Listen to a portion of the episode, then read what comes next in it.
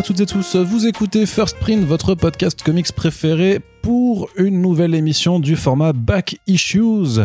On a presque réussi à tenir notre promesse de revenir plus souvent, presque, mais heureusement c'est l'été et euh, l'accalmie générale peut-être des mois de juillet et d'août va nous permettre de faire plusieurs émissions euh, pour rattraper un petit peu les lectures de ce printemps et aussi vous parler de tous les beaux albums qui sortent cet été puisque des sorties il y en a beaucoup. On essaie de faire le tri, on essaie de vous parler de choses qui nous ont plu plus ou moins, ça dépend. Parfois ça nous a beaucoup plu, parfois on trouve ça pas mal, on se dit que ça pourrait vous intéresser.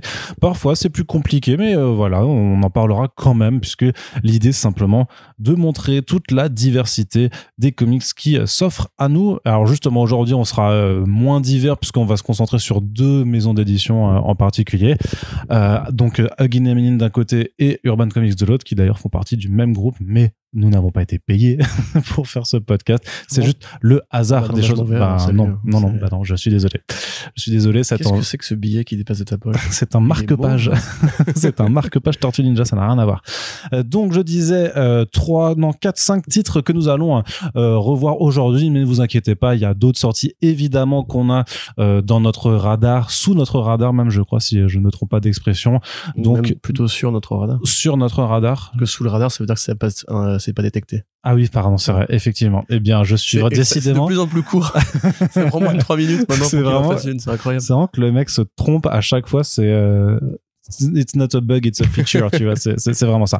Bref, euh, pas mal de comics d'horreur d'ailleurs dans euh, dans de là-dedans parce que si vous lisez Comics Blog, vous avez pu voir que j'avais fait un, un article un peu de panorama des titres d'horreur qui sont sortis euh, ce printemps chez Huggin et Munin. Et donc sur les quatre que j'ai chroniqués à l'écrit, vu qu'il y en a un euh, sur lequel on était d'accord que ça nous avait pas plu, on s'est dit bon, on va plutôt essayer d'attirer l'attention vers les titres qu'on a préférés.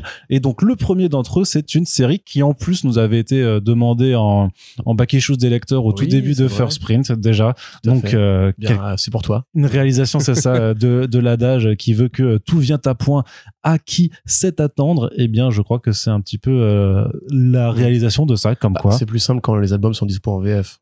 Vous, vous comprenez bien si vous nous demandez un truc euh, super indé, etc. C'est, on a très envie de le faire, mais si après personne ne peut l'acheter ou ne va l'acheter à cause de la barrière de la langue ou de l'accessibilité, c'est évidemment un peu moins intéressant. Ah, c'est une magnifique maîtrise de la langue de bois que tu nous fais là, Corentin. C'est super. Mais du coup, on dédicace, voilà, ce passage sur Philadelphia à David Smajda, qui nous avait effectivement demandé d'en parler il y a euh, deux ans et quelques. Donc, c'est une série de Rodney Barnes qui est euh, illustrée par Jason Sean Alexander, un dessinateur qui est notamment très connu des lecteurs de Spawn et euh, qui nous est donc sorti il y a quelques temps déjà maintenant, parce qu'il y avait une trentaine de numéros qui est à ce jour publié en VO, avec notamment un énorme twist, on va dire, sur le numéro 30, mais bon, il n'est pas du tout le temps euh, d'y revenir maintenant. Et à la base, c'est quoi le postulat? Eh bien, donc, comme le nom l'indique, ça se passe dans la ville de Philadelphie, et en fait, un flic vient enquêter euh, sur la mort de son paternel, qui lui aussi était un membre de la police, et quand il arrive en ville, comme dans la chanson, eh bien, il se rend compte que, en fait, dans Philadelphie, il y a une sorte de euh, complot ourdi par des vampires qui veulent Ourdi. grosso modo, ouais, complètement, hein. grosso modo, euh, ben, euh, prendre le contrôle sur la ville et puis pourquoi pas sur le reste des États-Unis. Et surprise, euh, donc ces vampires-là ne sont pas tous forcément d'accord. enfin, c'est pas parce que t'es un vampire que t'es forcément d'accord avec les plans politiques de, de ce complot. Et donc, Ça, eh ben, on va, on va suivre. Le vampire. Hmm? Noto le vampire. Not All Vampire, euh, clairement, c'est un petit peu le propos. Mais donc voilà, un propos, donc c'est comics d'horreur, ça démarre un petit peu comme Salem de Stephen King, puis ça va plus lorgner du côté, je dirais moi, d'un True Blood sur le côté vraiment cohabitation, Ouais. plus ou moins, sauf que les vampires là sont pas encore euh, euh, vraiment euh, dans un mode de cohabitation public. Mais voilà, ça brasse pas mal de, de, de thèmes sociétaux aussi sur la prise du pouvoir, sur le fait que quand on est des monstres, est-ce qu'on n'aurait pas un intérêt à vouloir faire peur aux êtres humains justement bah, pour en fait euh, gagner le pouvoir parce que c'est généralement comme ça que les certains partis politiques dans notre monde réel en fait réussissent à asseoir euh, leur domination. Corentin, Oui. qu'est-ce que tu peux me dire un petit peu euh, de cette série? Qu'est-ce que tu en as pensé? Euh, bah, plein de choses euh, que je vais détailler. Merci. Euh, c'est ce qu'on te demande de faire Bon, dans ce podcast. déjà pour commencer, en fait, on a un peu l'impression, il y a eu une mode du, du vampire dans les années 2000, Ouais. probablement influencée par la saga des, des Twilight notamment, mais pas que. Il y a, ça a toujours été un, un monstre récurrent en fiction. C'est quand on pense monstre, on pense plus souvent voilà à des espèces d'archétypes, le loup-garou, le vampire. Et on en a vu pas mal. On a vu, euh, j'allais dire, High Vampire. Euh, Being, Being Human, je crois que ça s'appelait, où c'était pareil, une sorte de, de vampire qui, qui vivait dans la, société, dans la société moderne. Il y a eu True Blood, effectivement, qui était une très bonne série pendant trois saisons. Sorti Days of Night, mine de rien, Sorti qui Days avait eu Night, euh, son adaptation en film aussi. Et au, en comics, on a eu American Vampire, on a même The eu Strain. euh, The Strain, on a eu George Romero qui s'était attaqué au sujet du vampire pour le croiser à son mythe fondateur du, du zombie dans euh, un comics qu'il avait fait avec Alex Malif, d'ailleurs. Euh, Pas un super comics, mais George Romero a fait du comics. Et donc, on a un peu l'impression qu'on a fait le tour du sujet. C'est vrai que dans le vampire, il y a plusieurs allégories qui reviennent souvent. Euh, par exemple, l'élite. L'idée que le Ouais. vampire est une élite, euh, qu'elle peut être politique, aristocratique, intellectuelle. Voilà, c'était c'était notamment le cas dans Les Lovers Left Alive de Jarmusch. L'idée évidemment de l'appétit, l'idée de la sexualité, et parfois effectivement l'idée des États-Unis. C'est un truc qui revient aussi assez souvent dans American Vampire, d'ailleurs, on l'a même voilà, cité. absolument de Scott Snyder. Euh, dans Entretien avec un vampire aussi, il y a l'idée que voilà les vampires sont là, sont, sont présents parce que comme ils sont immortels, sont présents depuis euh, le début des États-Unis. Et là en fait on a plusieurs amalgames. On a effectivement l'élite, on a euh, les clivages sociaux. Et on a donc évidemment voilà, l'histoire de, des États-Unis. C'est pas un gros twist. De toute façon, voilà, sur la couverture, il y a le drapeau américain. Mm. Le vilain de cet euh, album euh, est un ancien président des États-Unis qui s'est transformé en vampire et donc devenu immortel et applique le fait de pouvoir convertir les gens en vampires pour créer une sorte de nouvelle révolution américaine. Donc ça, ça va permettre à Rodney Barnes de poser un point de vue sur l'histoire de son pays. Euh, Peut-être en personnalisant un peu trop le, le, le vilain parce que c'est vraiment un personnage particulier avec une lecture particulière de l'histoire.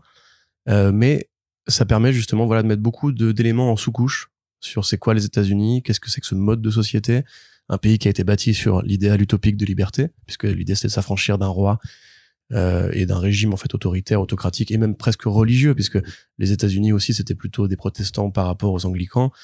Il y avait voilà, il y a toujours ce côté un petit peu, euh, c'est l'Amérique des possibles, c'est l'Amérique où en fait on va s'affranchir de toutes les les variables an- antérieures. Tout en massacrant les euh, autochtones. Voilà, c'est pour ça que je disais idéal utopique parce que c'est pas vrai, ça n'a jamais été vrai, mais euh, là il y a un peu de ça et il y a un autre personnage qui correspond plutôt à je pense la, la vision qu'a Barnes en fait du monde, qui est plutôt une sorte d'anarchiste euh, au sens vraiment littéral du terme, c'est-à-dire un, un communiste libertaire, on va dire, qui préfère l'idée que l'humain soit vraiment essentiellement libre et qu'en fait on arrête de faire société. Et ouais, ça c'est plutôt intéressant. Le débat va pas, c'est pas un, pas un, un bouquin de philo, hein. c'est juste des, des éléments en sous-couche qui sont plutôt cool. Euh, la qualité essentielle du truc, c'est que c'est un polar avec des vampires. Ça, c'est très bien fait parce que justement, c'est une bande dessinée.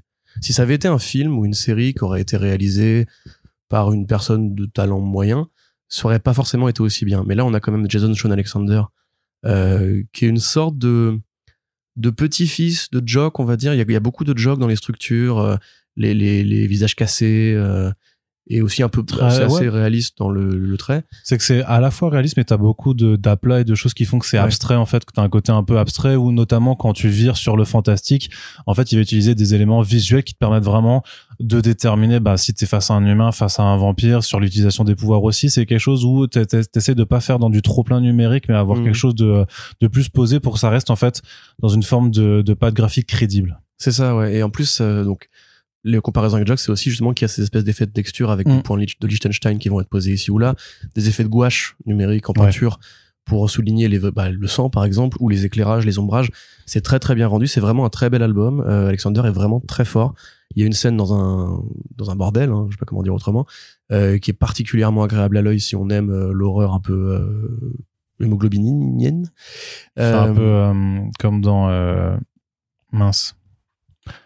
La scène de cabaret avec Salma Hayek qui devient le vampire. Oui, une nuit en enfer. Voilà, merci. Tout à fait. Oui, c'est vrai qu'il y a un peu de ça aussi. Ouais. Euh, donc voilà, c'est très un très bel album et justement c'est pareil, il utilise des effets euh, graphiques qui font penser à des des trucs plus classiques pour le vampire, le coup des yeux par exemple. Mm. Tu vois, c'est un truc des années 80-90, les loups-garous et les vampires, ils avaient des yeux très brillants, tu vois. Et là, il y a vraiment un côté couverture de roman, mais à chaque case. Tu vois, où justement dès qu'il y a un vampire, il est très stylisé, il en impose, il a de la gueule, il a ce côté vraiment vieux monstre euh, de cinéma un peu poussiéreux.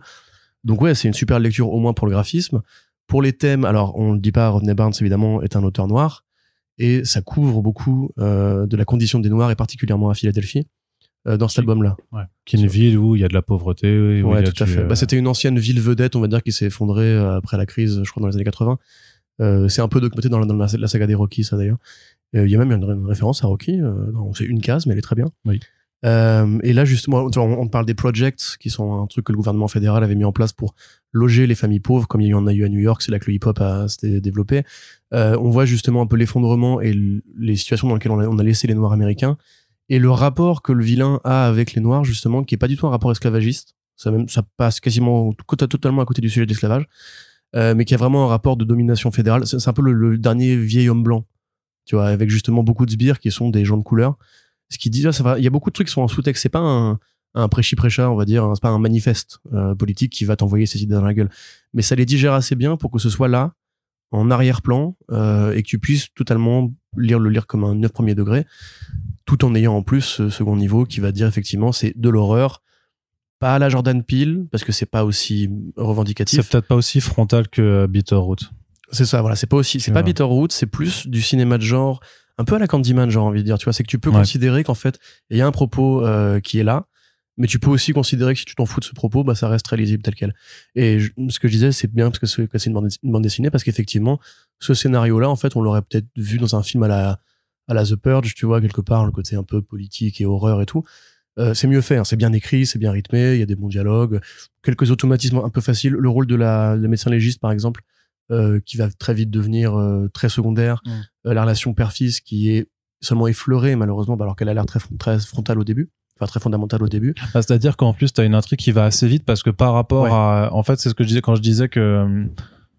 Euh, que ça me faisait un peu penser à Salem euh, de Stephen King au départ, euh, mais que ça, s'en- ça, s'en- ça finit par s'en éloigner assez rapidement parce qu'en fait, on te met quand même très très rapidement. C'est pour ça que Corentin s'est permis de, de semi-spoiler l'identité du, du grand vilain, en Ouais. tout cas de ce premier arc. Ça, c'est pas par rapport au, à la, toute la série, c'est pas. Voilà, c'est ça, c'est qu'en fait la série va vite. Donc comme on vous l'a dit, il y a 30 numéros de publiés aux États-Unis et c'est une série qui est ongoing, qui a même eu droit à un spin-off d'ailleurs, je crois sur des sur des loups-garous. Euh, c'est en fait on, on, on te met très rapidement les pieds dans le plat en disant bon bah il y a des vampires, c'est pas justement comme dans Salem où en fait tu t'en aperçois, c'est où c'est le climax en fait qui est vraiment la révélation de l'horreur qui était euh, rampante pendant tout pendant tout le bouquin. Là en fait euh, non, c'est euh, cinq pagines et voilà, t'as les vampires, qu'est-ce que tu vas faire? Euh, deux numéros in, t'as le vilain, qu'est-ce qu'on va en faire? Et ça va aller comme ça, très en avant, très en avant. Et c'est pour ça que limite, c'est l'après tout de suite quand t'as lu le tome, tu dis en fait euh, Ouais. le, le- le premier tome c'est ce qui te permet d'avoir euh, les, les clés de compréhension de cet univers, mais c'est pas forcément là que Ron Barnes en fait a ses vraies idées et vraiment là où il aura envie de te surprendre. Mais par contre, il a clairement envie de t'y amener et Ouais, c'est le, sentiment que t'as en, Et en- c'est, c'est même déstabilisant parce que quand tu lis la suite, alors bon, qui n'est pas encore disponible en français, euh, t'as l'impression limite que le tome 1, justement, est- aurait pu être un one-shot, en fait, qui n'aurait presque rien à voir avec la suite, tellement justement tout est autocontenu. On va résoudre la dynamique familiale, on va, on va s'occuper du vilain, même s'il bon, il y a une porte qui laisse ouverte par rapport à, Non, il y a plein de choses. ouais. voilà. Mais en fait, ça pourrait, ça pourrait être un film de 1h40 que tu vas voir l'été euh, pour te faire un petit shot d'hémoglobine. Très beau, très bien foutu, et avec plein d'idées. Effectivement, ce côté très Philadelphie, qui est une culture à part entière aux États-Unis. C'est, c'est, des villes culture un peu comme Atlanta, un peu comme Chicago. Il y a vraiment une, un, un argot. euh, si si vous le lisez en VO, il y a beaucoup d'argot de Philadelphie, justement. Il- comme dans Creed, ils utilisent le mot John, qui signifie euh, le bail, tu vois, grosso modo. C'est, Il y a bail dedans. Ouais, c'est- ah, il y a bail ouais, ouais. bah voilà tu vois merde je devrais être traducteur euh, donc ouais non enfin il y a plein plein de trucs dedans mais effectivement il faut bah, il faut l'acheter déjà pour qu'il y ait une suite euh, mais il faut aller plus loin parce que là on a juste une bonne base une base solide et très belle euh, qui appelle à beaucoup plus qui a à aller beaucoup plus loin et dans les réflexions justement sur les les clivages ethniques et tout ça va beaucoup plus loin ensuite euh, donc moi une très bonne lecture je recommande euh, si vous aimez les vampires je trouve ça supérieur à American Vampire personnellement euh, parce que je trouve ça plus fin dans ce que ça dit des États-Unis. Ouais. je trouve que Snyder était plus brut, tu vois, c'était plus, euh, voilà, c'est comme ça les États-Unis.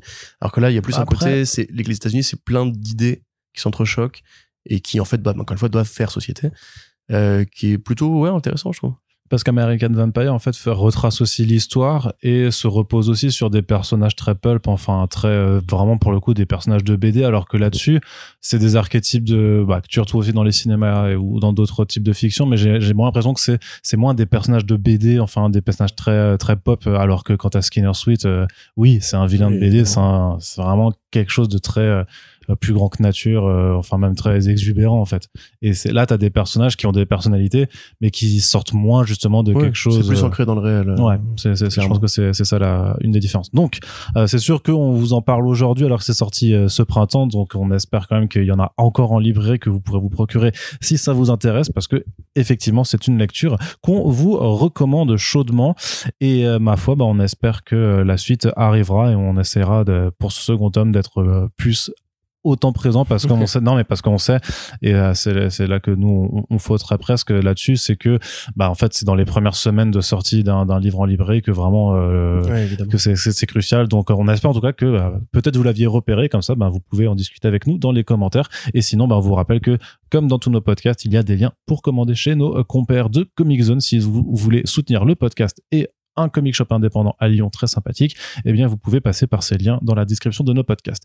Seconde série d'horreur Oui. chez Huggin et Munin, on reste donc euh, chez cet éditeur, c'est un titre qu'on avait commencé à aborder en VO et donc euh, là c'est euh, on va vous refaire un petit topo dessus avec ce premier tome de Silver Coin. Donc c'est écrit et dessiné par Mal- Michael Walsh euh, avec en fait un concept assez particulier de cette anthologie puisque il y a d'autres scénaristes qui s'occupent de cette série. En fait, c'est euh, Walsh qui est un artiste, donc aussi un, auteur, mais vraiment là en tant qu'artiste, qui s'est dit, bah, je vais faire écrire le script par des potes et on va essayer de euh, vous parler d'une histoire de cette fameuse pièce d'argent qui intervient dans chaque récit, mais avec des tonalités très différentes. On commence avec une histoire plus classique de euh, malédiction, enfin de l'objet maudit euh, qui, qui amène une malédiction euh, façon, euh, c'est quoi ce, toujours ce, le pacte du diable au, au Crossroads euh, Robert Johnson. Ouais, Robert de Robert Johnson, merci.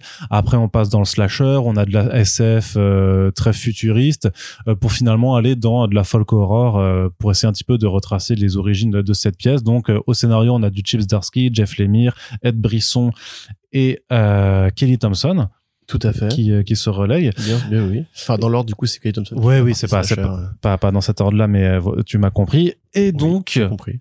Michael Walsh varie les styles, varie surtout les ambiances, parce qu'on est vraiment dans des types de récits très très différents. Où en fonction de ça, bah, on peut avoir une approche un peu plus effectivement slasher movie ou quelque chose de beaucoup plus euh, là aussi on va dire ancré dans le réel même si forcément le le- le- l'épouvante et le fantastique font euh, toujours irruption. Donc c'est une série qui sera euh, finie en trois tomes. C'est le premier. Ensuite euh, en fait c'est une série qui devait se- faire que sur ces cinq premiers volumes enfin cinq premiers numéros et qui rencontrant un certain succès aux États-Unis en fait a été prolongée de deux arcs supplémentaires. Et donc Corentin je te relaisse la parole pour Silvercoin tome 1 Tout à fait, Arnaud. Euh, alors moi, j'ai pas vraiment aimé cette lecture et d'ailleurs, je crois que je l'avais déjà dit quand on avait fait le tome 1, le pardon, Le premier numéro, ouais. pardon, excusez-moi, parce que le, le concept est cool, euh, mais pour moi, il y a, y a une faute dans dans la consigne en fait. C'est que au demeurant, bon, c'est- Arnaud l'a dit, c'est une anthologie d'horreur, donc euh, un numéro, une histoire. Ce principe-là, il est vieux comme les comics, il est même vieux comme la littérature. Euh, en BD, ça donne généralement donc un, un univers autocontenu qui va tenir sur 24, 32 ou même 16 pages ou 8 pages parfois, avec la promesse que euh, chaque numéro aura une idée nouvelle. Et en horreur, en plus, on sait que c'est un genre qui est très créatif. Euh, L'horreur, c'est peut-être probablement d'ailleurs le genre le plus créatif avec la science-fiction, puisque il y a, y a un, un principe universel qui est lié à la peur et à l'exécution de cette peur, qui prend des formes très diverses, qui peut jouer sur les atmosphères, sur la violence, sur le plein jour, sur la nuit, sur le rythme aussi. Et les comics jouent beaucoup sur le rythme. hein. L'horreur sans rythme ne marche pas. Et là, en fait, voilà, ce qui, ce qui moi m'agace, c'est que c'est pas vrai, en fait.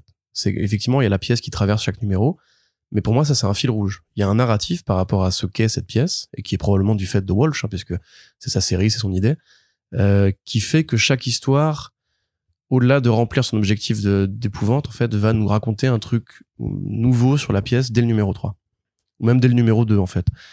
Et c'est un, un problème qui fait un problème. C'est aussi un truc qui se passe avec Ice Cream Man dans une moindre mesure, parce que c'est c'est assumé. Dans Ice Cream Man, c'est c'est même beaucoup mieux assumé.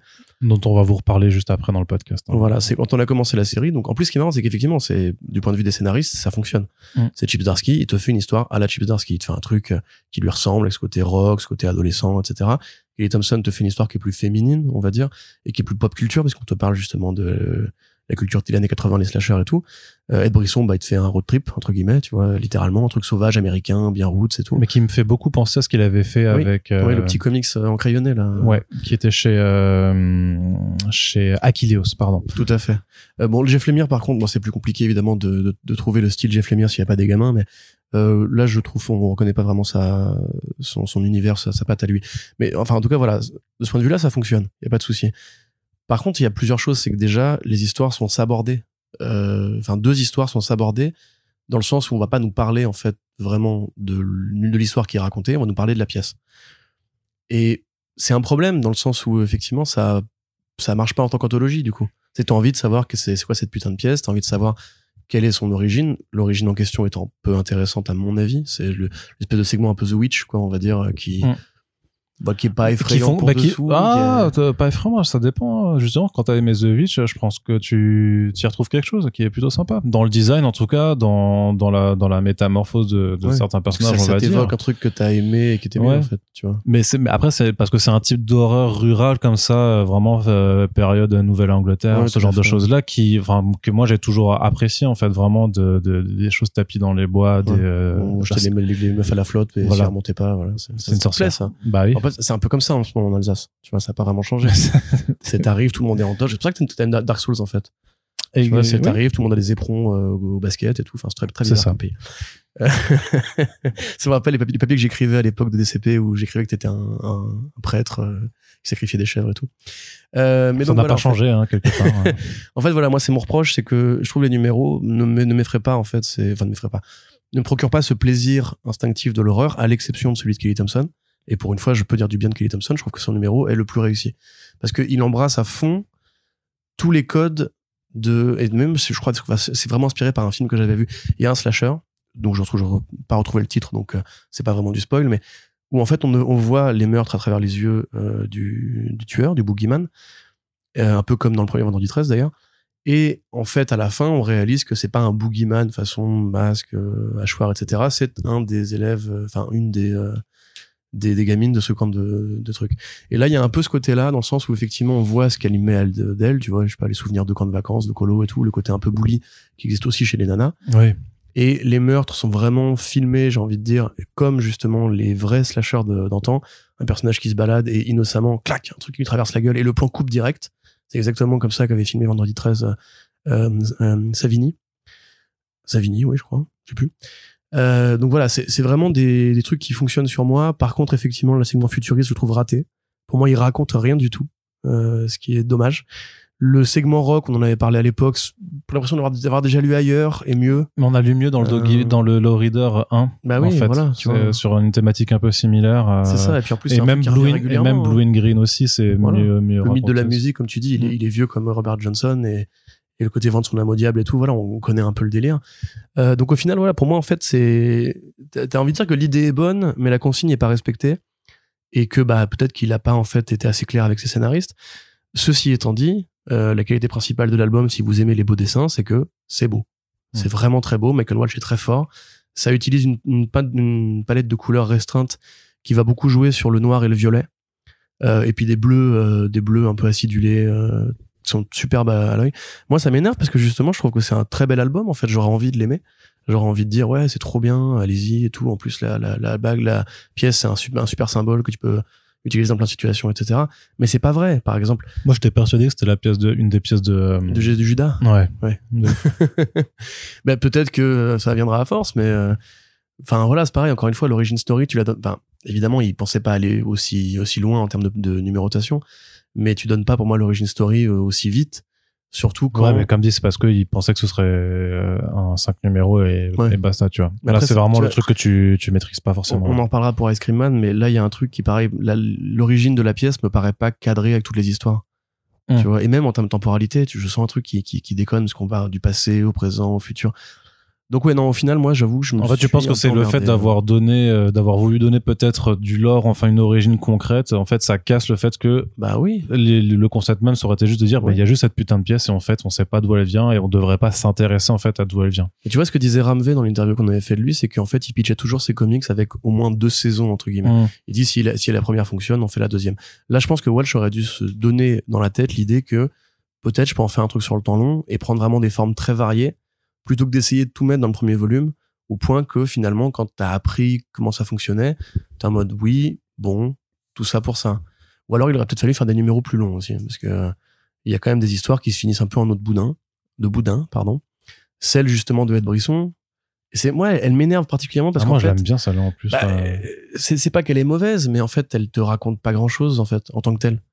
Si tu la sors de, de son format anthologique, tu lis ce numéro-là tel quel sans avoir le, la promesse de revenir plus tard, ça marche pas en tant que C'est plus le côté euh, promenons-nous dans les bois que j'aime bien en fait. vraiment, Ouais. ce- ce Après, non, mais c'est pareil, encore une fois, c'est bien rythmé, c'est joli. Et les scénaristes qu'il a, qu'il a conviés sont, sont talentueux, talentueuses. Donc, euh, je sais pas, non, moi, il y a un truc- qui, qui marche pas, quoi. C'est pas complètement convaincu de Coco. pas convaincu. Et bien en tout cas pour à part par les dessins. pour ceux qui, euh, qui veulent tester l'aventure quand même, donc c'est aussi disponible en librairie. Donc euh, premier tome sorti sur euh, trois au total euh, annoncé, et donc ça vous coûtera 18 euros. Ensuite, Corentin, une pause dans l'horreur. hein. Ouais. Allons un petit peu du côté de, de la narration méta, je dirais. Avec The Plot Holes de Sean Murphy, euh, qu'on avait voulu chroniquer euh, la dernière fois qu'on avait déjà parlé de Beyond the White Knight, euh, et qu'on avait dû repousser à l'émission d'après. Donc, The Plot Holes, un titre qui est écrit et illustré par Sean, Murphy, qu'il avait financé, enfin qu'il avait fait valider par financement participatif à l'époque aux États-Unis. On en a parlé d'ailleurs dans le podcast qu'on a fait avec lui ce printemps, donc n'hésitez pas à, aller l'écouter si ce n'est pas encore fait, et qui nous parle vraiment d'une équipe en fait de personnages de fiction euh, qui s'occupent d'aller euh, ben, corriger ce qu'on appelle les plot holes, donc les, je sais pas, je sais pas si y a un terme euh, Ah, français. C'est, en fait, c'est les, c'est les erreurs de, de construction dans les récits, dans les, erreurs de scénario, voilà, les trous dans les scénarios. Et en fait, le problème, c'est que, euh, voilà, s'il y a des, euh, s'il y a trop d'erreurs qui s'accumulent dans des bouquins, en fait, bah, les histoires finissent par imploser. Et donc, il y a une équipe de gens qui sont sous le, le contrôle de, du- d'une éditrice, littéralement, en fait, bah, qui s'occupe de corriger les erreurs dans, dans les bouquins, avec vraiment donc ce, ce rapport euh, très The Unwritten de euh, du rapport entre la fiction et la réalité, des personnages en fait qui évoluent euh, dans des univers que nous on connaît. L'équipe, d'ailleurs, en, en français, ils ont trouvé un super un, un, un, un nom euh, très cool, euh, Les Incohérents. les incohérents, euh, avec le Inco et errant, ceux qui errent dans les incohérences. Dans les incohérences, je trouve que c'est super bien il y a plein de, ouais, il y a plein de petits noms, ça, qui sont, pas même aide, tu vois, aide, éditrice. euh, Bah ouais, clairement. Mais ça, c'était déjà dans la dans la dans la VO. Euh, mais euh, et donc voilà, dans les personnages que l'on retrouve, bah il y a vraiment il y a il y a clairement un Calvin de Calvin et Hobbes. Il y a un personnage de manga euh, beaucoup très qui ressemble à Naruto. T'as voilà, t'as différents types de, de tigre barbare de fantasy. Ouais, t'as différents types de, de, de, de, de genres narratifs en fait qui se côtoient avec cette équipe hétéroclite et donc ben il y a un personnage qui est euh, euh, parachuté pardon dans, dans cette équipe euh, avec euh, en fait l'idée qu'il y a une sorte de, de verre en fait qui est en train de s'introduire dans tous les récits de, de fiction et qui menace de les détruire et donc il faut aller euh, corriger tout ça. Corentin, Oui, euh, bah c'est sympa. On va dire c'est sympa. C'est pas incroyable, mais de toute façon on commence à avoir l'habitude. Et il l'a, il l'a voulu même, donc c'est, cool, c'est plaisir. c'est vrai qu'il l'avouait dans, dans l'interview qu'il savait que c'était pas parfait. Voilà. et voilà. C'est Sean Murphy, il, le dit lui-même, c'est pas un grand scénariste. Il aime bien écrire, mais voilà, c'est pas un grand scénariste. Et bah du coup, c'est pas une grande histoire. C'est une bonne histoire, je trouve. Moi, à mon avis, il y a quand même des, des bonnes choses à en, à en sortir. Euh, notamment d'ailleurs quand on a quand il a été financé sur euh, sur Kiss Kiss Bang Bang ou Indiegogo. Non, Indiegogo, ouais, justement. on avait un peu peur que euh, on se disait ouais mais il est pote avec euh, le mec de Reform Jim qui est un, un gros facho et tout qui et c'est vraiment un gros facho hein, c'est pas moi qui abuse c'est le mec qui pense vraiment que les gays contrôlent Hollywood et compagnie euh, euh, on avait un peu peur de ça et au final l'album même, même plutôt pétri de, de bons idéaux tu vois. L'origine story du tigre qui est assez touchante par exemple Non, de toute façon, Euh, comme il l'a dit, euh, s'il était allé là-dessus, c'est parce que justement, ce pote-là en question, avec qui Ouais. il précisait dans le podcast, de toute façon, qu'il parle jamais de politique parce qu'ils savent qu'ils seront pas d'accord. En fait, lui, lui a donné les, les- parce qu'il voulait faire un frère. il imprimé aux États-Unis Voilà. plus Après, bon, est-ce que, est-ce qu'il nous a bassiné ou pas, j'en sais rien, mais euh, je, je Bah après, que les gens. si euh, ces histoires sont le reflet de ses convictions, c'est pas un, c'est pas un facho. Là, c'est Mm. clair, ça, c'est clair et net. Il y a même une lecture assez, euh, assez optimiste hein, dans cet album de, bah même, même de la fiction et de la création en fiction. Et c'est rigolo parce qu'il se met des béquilles à lui-même, tu vois, avec. euh, Bah clairement de toute façon le il, il le dit d'ailleurs il- c'est c'est chiant parce qu'en fait on va à chaque fois dire bah il le disait dans l'interview mais que le personnage principal c'est lui quoi oui, en fait bah hein, oui, un- évidemment. Et d'ailleurs, quand Ed lui parle et qu'elle lui dit, euh, t'écris pas euh, des histoires, t'écris des fantasmes. T'écris pas des vrais personnages, t'écris juste ce que t'as envie d'écrire. Et bah, c'est exactement, euh, c'est exactement Sean Murphy. Mm. Je veux dire, son Batman, c'est pas Batman, c'est son Batman. C'est, il, il écrit juste des trucs qui le font kiffer lui, avec ce côté un peu nostalgique, etc. Et ce qui est pas un reproche parce que de toute façon c'est la nature même des auteurs de s'approprier, enfin de se mettre eux-mêmes dans, dans leurs travaux de façon générale, quoi. Sauf Oui, quand oui, ils font des, euh, des purs travaux de commande de merde. Et là, il y a des trucs qui sont bien fichus parce que ce côté un peu euh, aggloméré, alors que pas nouveau, comme tu dis, effectivement, il y a Henryton, il y a, il y a même Artops, euh, il y a Raoul Fulgurex, enfin, il y a plein de BD qui parlent justement de la métafiction et du rapport auteur-fiction. Voilà, relisez toute l'œuvre merveilleuse de Grant Morrison. Euh, là, on est plus dans, le côté blockbuster bonbon. Voilà, c'est plus, d'ailleurs, justement, bah, lui qui avait travaillé avec Morrison, c'est plus pour moi la version un peu, euh, on va dire que si Joe the Barbarian, Joe l'aventure intérieure était euh, une très belle histoire pour enfants qui allait chercher dans plein de recoins de l'imaginaire pour construire une relation entre l'enfant et, ses jouets, en fait, c'est exactement ça. The Plot Hole, c'est plus cet enfant qui aurait grandi, qui serait devenu ado. Et qui se dit, bah voilà, en fait, si je peux vivre avec mes jouets dans ma tête, euh, est-ce que ça, pendant que tu fais ta crise d'ado, est-ce que justement, en fait, tu peux pas imaginer un univers qui serait plus, plus fun, euh, plus aventurier, mais aussi, je me pose des questions sur moi-même, donc plus, plus torturé, plus sombre, plus nuancé. Mais ça reste une vision d'ado, en fait. Ça reste une vision de, ah, c'est cool, euh, on fait boum boum avec des sabres laser. Donc, voilà, quelque part, c'est assez naïf. Je pense pas volontairement, d'ailleurs. C'est assez naïf, point. Mais c'est c'est touchant. Tu vois, il y a un côté, effectivement, euh, l'auteur qui se fait plaisir, l'auteur qui va revisiter un peu tous les recoins de ses goûts personnels avec euh, Johnny Manga, par exemple, qui est un personnage Ouais. très sympathique, avec effectivement le, le petit Calvin et Hobbes. Mais ça, celui-là, je l'aime trop. Ouais, je bah l'aime oui, vraiment oui. trop. Le truc, vraiment, c'est produit, du coup, parce que vraiment produit de comic strip euh, de, de, il y a, de, y a plus de, de plusieurs décennies et qui a du coup une mentalité euh, très conservatrice, euh, très euh, Amérique, euh, white America euh, des, des années Ouais. 50-60. Et je trouve ça trop marrant, en fait. Bah, à la fois la façon dont il est caractérisé et puis comme, comment il est, il est amené aussi à bah, évoluer un petit peu. euh, Bah, c'est le décalage qui est rigolo Mm. entre son apparence. Et bah, c'est comme dans Black Oui. Hammer où t'as la oui, petite euh, Shazam, euh, Gail. euh, voilà, qui est restée dans son corps d'enfant alors qu'elle dit, moi, je veux juste boire, baiser et fumer, tu vois. mm, mm, mm. Là, c'est un peu le même truc où le mec, c'est pareil, il, il passe chez les nazis à un moment donné, il fait, vas-y, viens, on bute des boches et tout.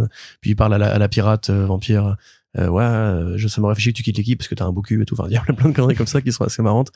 Et il arrive même à créer une sorte de, de polysémie euh, où tous les personnages ont un peu leur euh, leur langage. Tu vois, c'est c'est- ça change un peu justement de c'est Batman où en fait c'est Batman c'est très c'est très lourdeau. Tu vois vraiment, il a écrit Harley comme ça, il a écrit Batman comme ça, il a écrit Joker comme ça, mais ils ont tous les mêmes réflexes linguistiques, ils ont tous la même façon d'aborder les choses et de s'exprimer. Là, il y a quand même plus de liberté. Tu vois, c'est pas juste une seule voix qui parle à travers différents Mhm. personnages, même s'il y a de ça aussi, on est d'accord. Euh, il met des petits taquets aussi à DC euh, avec ce côté bah, les univers de super-héros en fait c'est hyper binaire. Le méchant c'est le méchant on n'essaie pas de le comprendre et tout. Qui sont ouais, plutôt bien faits même au niveau du design. Il y a des trucs qui sont super cool. Voilà bah, le, le vilain guillemets, Ouais. euh, qui a plutôt un, un joli costume euh, qui fait un peu de Nova il fait un peu Reverse Flash il fait un peu Doctor Fate euh, voilà c'est un, un, un bon aggloméré. Euh, même en- en- le boss final qui fait très Andros de euh, de Star Fox tu vois avec ce, ce côté tête, tête géante et tout donc ouais, non, au global, moi, je me suis plutôt bien amusé. Euh, le reproche que j'aurais à faire, c'est que c'est un peu petit comme album pour, euh, bah, pour- parce qu'on a toujours envie d'avoir du grand Sean Murphy en, en termes de, de standard d'édition. Ah, ils le feront Urban Limited à 100 balles euh, l'année prochaine. Après, voilà, au, au niveau des défauts, on, je l'ai pas sous silence parce qu'encore une fois, on a fait un podcast euh, Back Issues où on parlait de, du dernier White Knight. C'est les défauts habituels. C'est-à-dire que c'est, c'est pas bien structuré. Euh, c'est pas bien rythmé. Ça va trop vite au début, trop lentement au milieu. Quand il fait l'origin story bah, de euh, Calvin et Hobbes, j'arrive pas à retenir, son nom, et du tigre, euh, j'arrive pas à retenir son nom non plus. Euh, c'est vraiment les personnages parlent et t'as toute leur vie qui est racontée sur une page. Et t'es en mode, oui, mais pas deux fois d'affilée. Tu vois, laisse-moi le temps de digérer ce que je viens T'aurais voulu euh, plus d'exposition avec des vraies scènes euh, qui prennent plusieurs planches? Oui, et des dialogues fluides aussi, tu vois, t'imagines, l'horreur. Euh, Quel connard hein. non, mais je veux dire, voilà, c'est ce que je te dis, en fait, c'est c'est pas un auteur euh, formé complet, tu vois. C'est En fait, il a besoin de tout dire. Il peut pas juste se reposer sur le, le... Le lecteur va deviner ça parce que ce sera implicitement bien fait. Il a besoin de te mettre un bon gros dialogue, tu vois. Mm. L'origine de Ed, par exemple, c'est très verbeux. C'est très, alors que justement, c'est un truc, un sujet qui est sérieux, que tu pourrais juste, tout le monde a des, des, des variables où tu pourrais comprendre comment ça se goupille. Là, on va bien te dire, ouais, mais ça, c'est une, ça, c'est une IA qu'il a créée parce que machin, et tout en mode.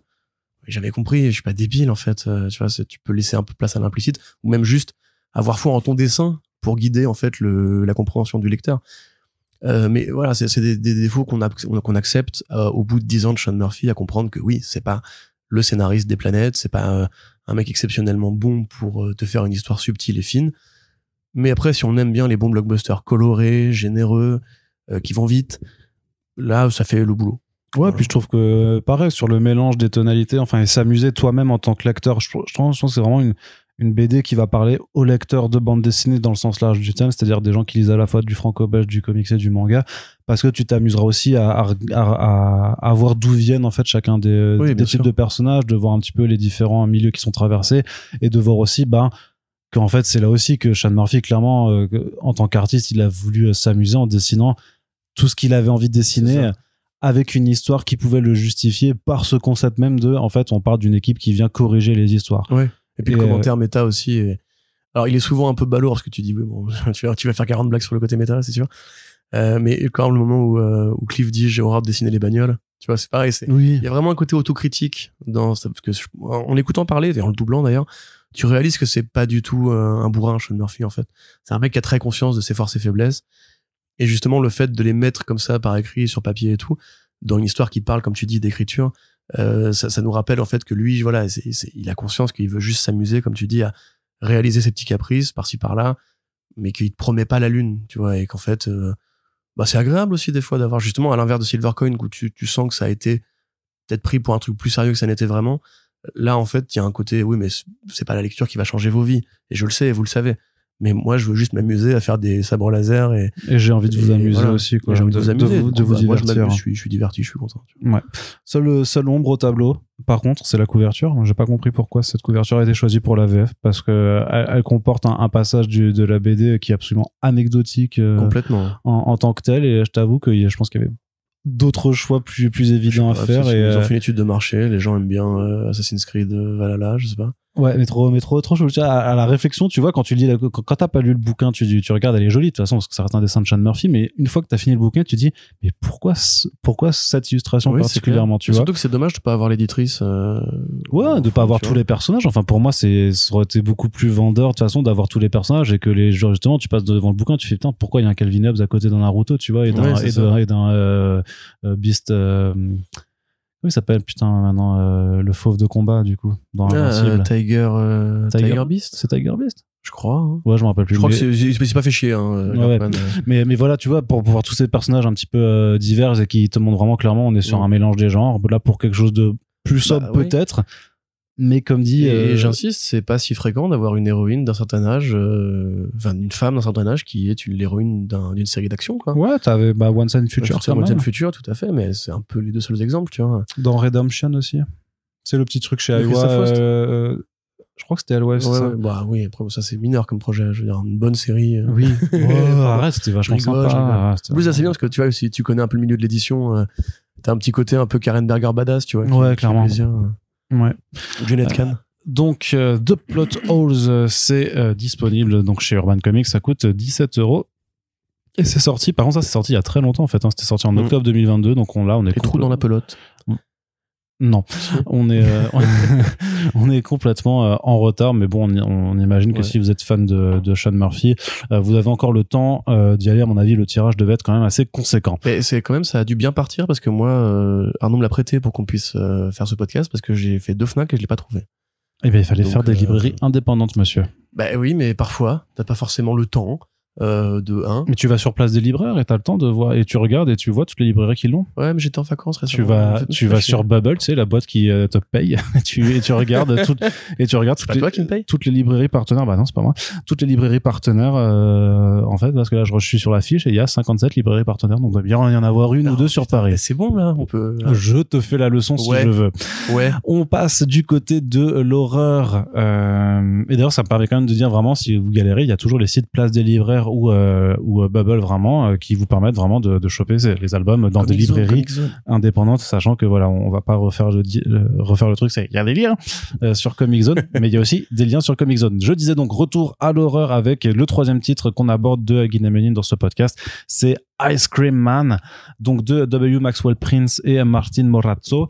Euh, on vous en a aussi pas mal parlé dans les front pages parce que c'est une série qui elle aussi en fait euh, est sortie, euh, enfin justement est apparue sous, sur de plus en plus de radars parce que ben elle en est à 35 numéros aux États-Unis. C'est un vrai succès. hein. c'est un gros succès. Il y a eu aussi des d'autres titres en fait menés par l'auteur ou même la même équipe créative toujours dans ce registre d'horreur. Donc c'est vraiment quelque chose qui a pris et qui qui fonctionne. Et donc c'est quoi? Bah c'est aussi un petit peu de sauf que là, euh, à l'inverse de Silvercoin, c'est pas euh, c'est pas une pièce euh, qui est l'élément de liant, mais c'est comme le titre le, dit, un vendeur de glace et donc qui va être présent dans un dans un village à proposer des cornets de glace à, qui veut et au, terme de chaque chapitre, en fait, on va avoir droit en fait à des histoires d'horreur qui impliquent les habitants de ce village, avec des registres très différents là aussi, très variés, avec une tonalité beaucoup plus, je dirais, bizarre que pour Silvercoin, Ouais. Ouais, ouais. beaucoup plus Ce qui- C'est ce étrange. qui fonctionne mieux d'ailleurs. Ouais, et, euh, et avec un dessin là aussi qui est assez particulier, donc euh, très euh, très ligne claire, très euh, euh, grands yeux expressifs. euh, moi que j'aurais tendance à rapprocher de, euh, mais pas, bah ouais, Ouais, ouais. Vraiment. Bah, les, les contours, c'est c'est ou, criant. Ou Paul Pope peut-être aussi pour l'aspect un petit peu. euh, non, non, les contours non de, de Pope sont plus épais. Non, non, par contre, non, il y a vraiment du Quickly au niveau de la technique de- d'ancrage. hein. Ouais. C'est clair et net. Et d'ailleurs, c'est là que c'est plus ça que Geoff Darrow, justement. On en parlera après avec Primordial aussi, d'ailleurs. Oui. Euh, donc, tu veux, je. Vas-y, vas-y. fini, excuse-moi. Ouais. Donc, euh, ouais, alors ce qui, ce qui est bien, justement, c'est ce que. Donc, je vais reprendre ce que je disais avec euh, Silvercoin. Donc, une anthologie, c'est une histoire, une idée, normalement. Là, effectivement, c'est rigolo. Il y a un côté. On assume de tordre le cou très vite à cette promesse-là pour te poser la question, en fait, euh, c'est qui ce Crypt Keeper, on va dire, c'est qui cet Ice Cream Ouais. Man, qui est pas juste le mec qui arrive pour raconter les histoires. Il y a de ça au début. Ouais. Et ça, ça revient même plus tard après parce que la série est très longue. Hein. C'est une des séries que je suis moi en, en, en régulier, en mensuel. Euh, parce que là, en fait, l'idée, c'est que on va prendre la proposition de l'anthologie et lui tordre le cou. C'est que justement, en généralement, dans les histoires d'horreur, et sur- surtout dans Crypt Show d'ailleurs, il y a un côté, une sorte d'arc moral. Tu vois, par exemple, je me souviens d'une histoire de, de Crypt Show où c'était, euh, enfin, ou les contes de la crypte, je ne sais plus, euh, où c'était quoi, où c'était un vieux qui voulait rajeunir, et il faisait beaucoup de chirurgie esthétique, à la fin, en fait, il devenait jeune, et finalement, il échangeait sa jeunesse avec euh, un autre jeune, un, un en fait. Ils échangeaient leur corps petit à petit, morceau par morceau, et à la fin, en fait, la femme qui convoitait, parce qu'il voulait devenir jeune pour essayer de séduire une dame, en fait, finalement, elle s'intéressait plutôt à son pognon. Et comme il a acheté les parties du, les parties du corps du jeune homme, bah, du coup, le, le jeune homme est devenu un vieil homme, mais il est devenu riche en même temps. Et du coup, la, la nana qui, qui convoitait, du coup, finalement, finit avec le vieux, plutôt qu'avec le vieux qui est devenu jeune. Je sais pas si c'est très clair. Et donc, ça, c'est typique, en fait, justement, d'une histoire d'horreur arquée, où il y a, en fait, un début, un milieu, une fin, et on t'explique que le mal est dans le cœur des hommes, que euh, be careful what, you wish for, tes actions ont des conséquences. Là, ça commence un peu comme ça, où tu te dis, bah oui, euh, ils vont effectivement vivre des destins qui sont amorcés par leur choix et qui sont un peu tragiques. Et en fait, très vite, il dit non, non, on s'en fout, en fait, de ça. Ce qui compte, c'est le salopard qui vend des glaces. Et lui, tu vas le voir à chaque numéro et tu vas comprendre, en fait, que c'est plus, c'est évidemment plus. C'est pas que celui. la couverture, hein. Oui, mais c'est pas que celui qui raconte les histoires parce qu'il a, il est partie Oui, prenante il est partie prenante, de- ouais, tout à fait. Et euh, pour moi, la meilleure deuxième de ces histoires, c'est euh, le troisième avec euh, cet, cet- ancien rocker qui a été une vedette des années 50 euh, à l'époque du rockabilly, qui a fait un morceau qui a très bien marché, qui a vendu beaucoup d'albums et qui bah, n'a pas réussi à transcender ce succès. Un peu comme dans la vidéo de Seb Lafrite, que sont-ils devenus? Euh, euh, Et voilà, il l'emmène dans une sorte de, de road, enfin de road trip, n'importe quoi, d'hallucination sous LSD euh, complètement barjot et qui est très euh, généreuse graphiquement. Et en fait, après, il te dit, fin. Et t'es en mode, mais non, c'est, pas la fin. On n'a rien appris, il y a rien du tout. En fait, c'est, c'est ultra frustrant. Et justement, tu comprends, en fait, que le principe, c'est plus de, ouais, de, espèce de promenade acidulée dans les manipulations dégueulasses que fait, en fait, le Ice Cream Man dans ce village, comme tu dis, Et, euh, qui est plus une banlieue américaine. Ouais, une euh, petite ville, pardon. J'ai dit village, mais par euh, francisation. voilà, et ça a un quoi. sens parce que justement, c'est en fait un endroit qui, parce que l'homme, le marchand de glace, en fait, aux États-Unis, c'est vraiment une figure comme le laitier, euh, qui est associé aux années 50. Tu vois, euh, à l'Amérique post-guerre, à l'Amérique où tout va bien, où les, les, enfants vont jouer au parc. Ils vont demander des glaces. Euh, ils voilà, vont demander des glaces. Voilà, c'est la fameuse musique. Et comme voilà, comme il y avait, il y avait le, le, Milkman dans euh, Doom Patrol, là il y a ce truc-là en fait du euh, la petite banlieue américaine très paisible où il ne se passe rien, où les gens sont heureux, où tout, tout va bien, etc. Et là on va on va secouer un peu ce truc-là. un peu, c'est un peu Riverdale d'Archie Comics. On va secouer un peu ce truc-là en disant, voilà, en fait, cette figure-là est très ombrageuse, est très dégueulasse. C'est quoi son histoire C'est quoi C'est c'est un monstre, c'est c'est autre chose. Et surtout que c'est- pas la première fois aussi que l'horreur s'empare de cette figure-là pour en faire quelque chose d'affreux, souvent avec un sous couvert de pédophilie généralement, quoi. Ouais. Le marchand Oh, de glace, fait, bien euh, sûr, qui- effectivement. qui est C'est un un peu, piège. C'est un peu comme les clowns qui sont pas restés longtemps un truc euh, pour les enfants et très joyeux, qui sont maintenant quasiment que des trucs d'horreur en fait. Euh, donc là voilà, ça fonctionne bien. Le problème c'est que moi en fait je vous dis tout ça, j'ai lu la série, donc je peux vous dire que c'est bien après. Mais là sur quatre numéros, c'est quand même un peu étroit. Ouais, mais c'est ce que Euh, je voulais dire de toute façon, c'est que j'ai, enfin, euh, j'allais dire, euh, euh, qu'est-ce que je que j'ai- pas, j'ai pas, c'est pas que j'ai pas compris le choix parce que j'étais pas dans leur réunion éditoriale et tout ça, mais c'est une série qui est longue, qui fait 35 numéros, c'est du comics indé, c'est de l'horreur, c'est de l'horreur qui est assez perché, même le dessin est pas forcément le plus mainstream et le plus facilement vendable à l'inverse par exemple d'un Jason Sean Alexander où, où les gens s'accorderont plus peut-être à dire c'est beau de façon Ouais. assez, neutre Même Michael Walsh. Hein. ou ouais, ouais, ouais, plus immédiatement beau. euh. Ouais. Euh, et je me suis là, c'est vrai, vrai que quand j'ai eu le, le- le premier tome en main euh, et que j'ai vu, ouais, c'est ça, qu'ils avaient pris que 4 numéros, je me dis mais les gars, pour 35 numéros, c'est-à-dire qu'il y a au moins une dizaine, enfin c'est ça, ça, ça va faire Ouais, euh, ouais, ouais. 8 tomes, 8 9 tomes. Et euh, je pense vraiment que pour euh, que c'est hyper risqué de, de la part de l'éditeur et que vraiment faire des albums double euh, double à minima d'avoir 8 numéros, ça aurait été vraiment euh, un meilleur choix à mon avis. Même Je pense. 12, je pense, euh, tu vois. Parce Bah, que c'est- c'est pas Bah, après par 12 à- à- séquence, après comme, 12 euh, c'est à dire qu'en 3 tomes tu rattrapes la série euh, VO je pense qu'en termes de euh, plus peut-être les coûts de traduction et tout ça à amortir après c'est peut-être un peu Oui, certes, sais tu après, t'es pas sûr que la série se vendra suffisamment pour faire ça. 8 tomes, tu vois. oui oui non c'est sûr mais mais en tout cas mais c'est pour ça que je pense que 8 numéros c'est peut-être un entre deux qui euh, faire un omnibus, 32 numéros. non Mais mais faut, donc, faut- je crois qu'ils font une des, des éditions doubles déjà en, en- chez Image Comics donc Ouais, bah, bah, oui. Donc ouais, non, pour, pour le coup, c'est c'est vraiment une lecture assez plaisante. Euh, la deuxième histoire est peut-être la moins bonne des, des quatre, dans le sens où euh, bah, ça fait très Brisson d'ailleurs, le côté euh, de junkie. Euh, bon, c'est- moins intéressant et en plus même le Ice Cream Man n'a pas un rôle extrêmement fondamental à ce moment-là. Oui, parce qu'au final, ça pourrait être même en dehors, en fait, puisque les, les, des, euh, les histoires de, de junkies qui, en fait, qui se créent leur propre Ouais, enfer, tu as, vu Ouais, ça tu aussi. pourrais même te dire que s'il avait pas été là, ça aurait fini pareil entre Ouais. guillemets. Donc euh, ouais ouais, enfin c'est pour moi c'est de la bonne horreur euh, et c'est une variation intéressante sur la proposition ontologique.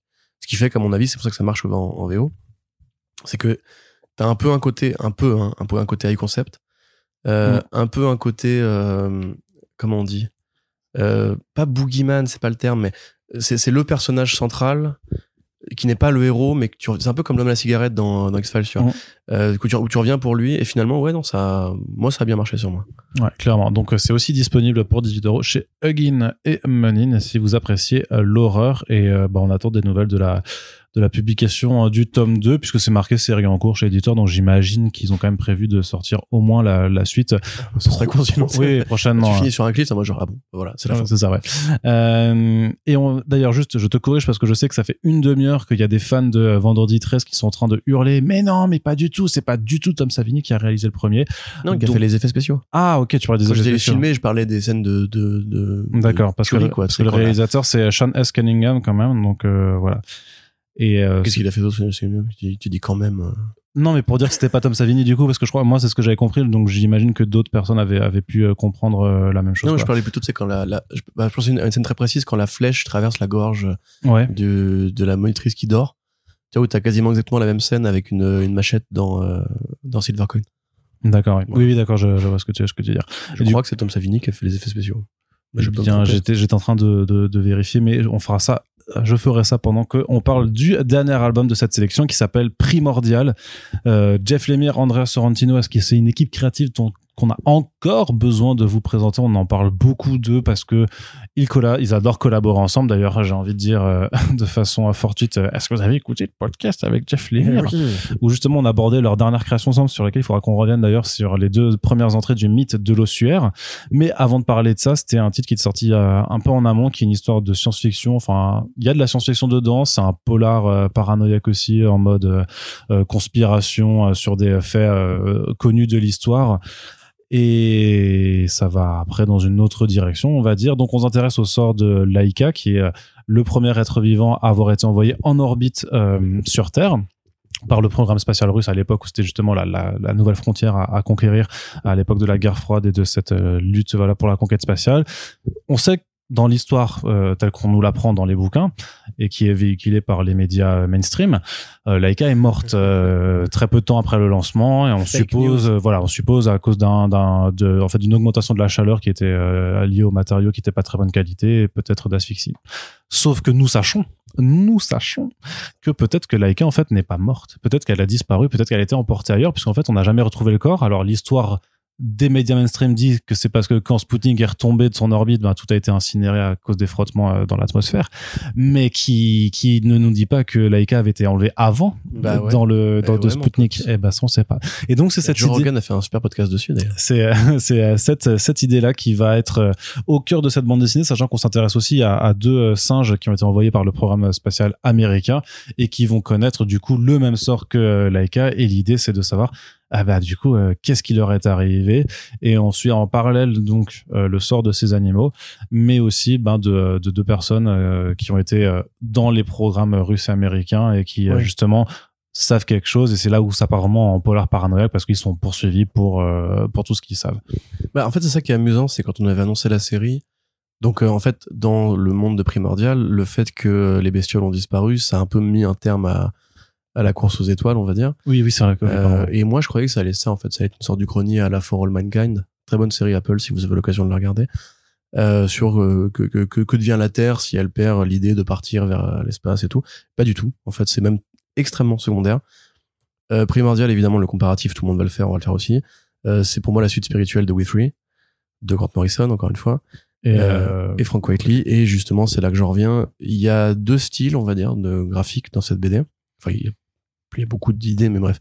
Euh, où il y a en fait les, par- les, parties, les parties sur Terre et les flashbacks où c'est très, euh, c'est très en aplat. ouais. C'est très sombre, c'est très en aplat, c'est très numérique.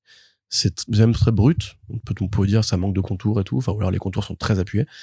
Euh, et à l'inverse, justement, les scènes qui se passent dans l'espace, où on va avoir des animaux qui vont être vraiment dessinés en ligne ultra claire, ultra fine, Mm. ultra détaillée. Et ça, c'est vraiment un hommage ultra poussé à Frank Whiteley. C'est sûr, ouais, c'est ça, c'est que dire on n'a pas posé la question à Sorrentino hein, parce qu'on n'a pas pu euh, l'interviewer depuis longtemps, mais euh, ça paraît évident en fait Ah au bah premier oui, coup oui, d'œil. Enfin, pour qui D'ailleurs, d'ailleurs on montre la planche à un fan de va lisez, euh, Whiteley. oui, enfin, et lisez euh, qui vient de ressortir, donc c'est nous trois en, en VF qui vient de ressortir dans leur petit format, petit format Urban Nomade et vous verrez immédiatement les, les ressemblances. En l'occurrence, si vous lisez nous trois et Primordial, vous lisez deux très bonnes BD. Donc euh, c'est Mhm. cool Tout à fait. quand même. Et d'ailleurs, c'est l'un c'est l'un des héritiers légitimes pour moi, euh, revendiqué, assumé, etc. Mais parce que c'est encore une fois une BD qui va parler de souffrance animale, on va dire, ou plutôt même de notre rapport à nous, humains, au monde animal, ou, ou est-ce que c'est normal d'envoyer des bestioles dans l'espace euh, vers une mort certaine?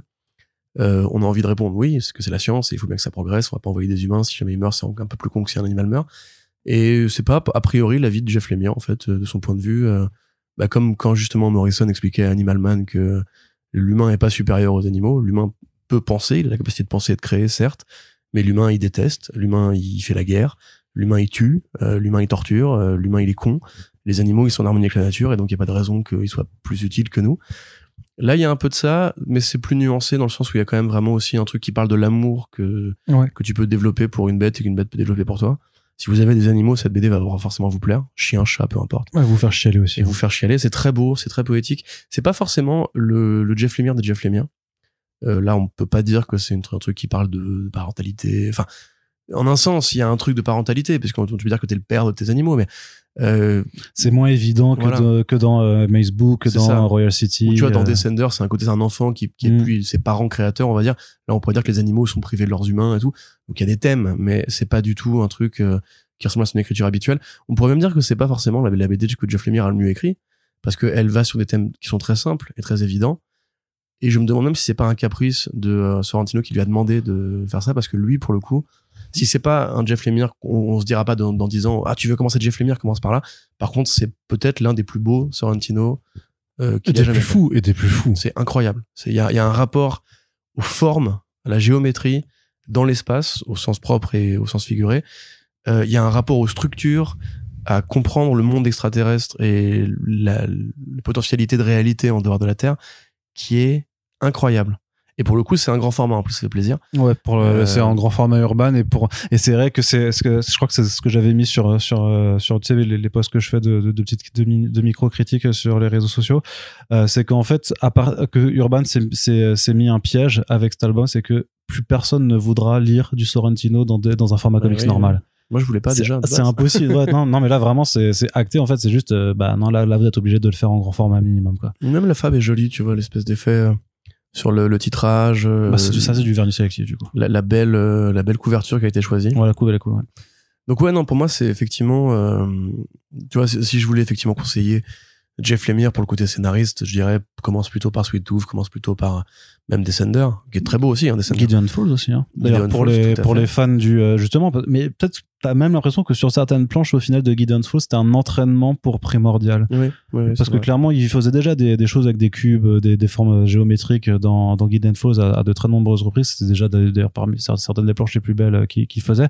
Et là, ouais, il pousse le, il pousse le, euh, le potard encore plus loin. Ouais, même en, en intermédiaire, t'avais Killer Smile, justement, où on sait que c'était Ouais. plutôt une commande de Sorrentino qui avait dit à Lemire, j'aimerais bien faire du Joker, est-ce que ça, ça, ça, ça t'inspire Donne-moi un Batman. Voilà, donne-moi un Batman pour m'amuser. Et il y avait le même rapport entre les scènes où Joker est à l'asile et où vraiment ça fait Hannibal Lecter et il a un visage très humain, pas du tout clownesque, il fait vraiment, on dirait un, un vrai criminel, quoi. Et les scènes de flashback où quand il fait ses plans maléfiques, etc., où t'as des, des arrière-plans très blancs, un trait ultra fin et il y a vraiment ouais, ce, ce même discours entre deux versions, on va dire, du réel, euh, qui là marche très bien. Donc ouais, c'est très émouvant. C'est super beau, vraiment. Enfin, Feuilletez-le, hein, euh, on n'exagère pas du tout. C'est vraiment une, une recherche artistique euh, sur les formes et sur justement espèce de côté post monde post vivant qui croise la nature que sont les animaux et tout. Euh, c'est très bien colorisé. C'est c'est vraiment une claque graphique, euh, Mm. ni plus ni moins. Et effectivement, ça, ça cadre avec euh, un sujet qui est pour moi trop rare en bande dessinée, qui est le monde animal en fait. Parce que oui, il y a des BD d'animaux anthropomorphes, il y en a, il y en a à la pelle, mais des BD qui parlent vraiment de, de rap- du rapport de l'homme à la bête, euh, bah, c'est pas si fréquent. C'est pour ça qu'on vient toujours à Withree et qu'on le cite constamment à chaque fois qu'on parle de ça. Quand on parle de, de de la, Galaxie- volume 3, on parle de Withree, Bah, etc. oui, parce oui, que c'est c'est un milestone, mais il n'y en a pas 40 en fait. Mm. Il y a Les Seigneurs de Bagdad, Aussi, ouais, c'est ça. euh, qui est pas mal, mais qui est pour moi pas aussi marquant. Bah, Et primordial maintenant, tu vois. c'est- Ah, T'avais euh, ce- cette série qui était sortie chez Aftershock et euh, que Snorglu avait. euh, Rover Red Charlie Non, non, mais non, euh, ça c'est chez Comics Initiative. Ah Chez ouais. Aftershock, euh, avec la petite fille, tu sais, quand les animaux en fait sont deviennent doués de, de conscience et qui prennent euh, le, euh, en fait, qui prennent le pas sur euh, sur le reste du monde. C'est euh, Captain Ginger? Non, pas du tout non plus. Ça, c'est chez Delcourt. C'est je, je sais pas, je trouve pas la série. de- Ouais, ouais, mais je vais, je m'en, je m'en, rappellerai euh, sûrement quand on aura fini d'enregistrer. Donc ça sera. Mais là, je sais qu'il y a des gens qui nous écoutent qui font. Mais oui, c'est ça. c'était avec, c'était écrit par Marguerite euh, Bennett, dessiné par Raphaël Delatorre. Et j'aurais juste pas le titre. et C'est, c'est C'est pas grave. insupportable. Ce n'est pas grave. Ce qui compte, c'est qu'il faut lire Primordial, c'est c'est parce que c'est bien. Oui. Au final, les parties, euh, la partie techno-thriller, on va dire, a pas le plus grand intérêt du monde. Mmh. Honnêtement, c'est même, en fait, on pourrait faire l'album juste avec les bestioles. hein. Moi, ça m'irait très bien. Bah, il te Et, manque encore, il te manque encore euh, quand même la force émotionnelle de la conclusion, puisque tout le chemin Oui, d'un, des, des personnages, c'est euh, Ouais, très Ani- belle- très Animosity, c'était marrant. Ah. voilà. Tu vois. Tout- Oula, tout- tout dit, c'est que récent. ça. toute la force, ouais, ça a 5 ans.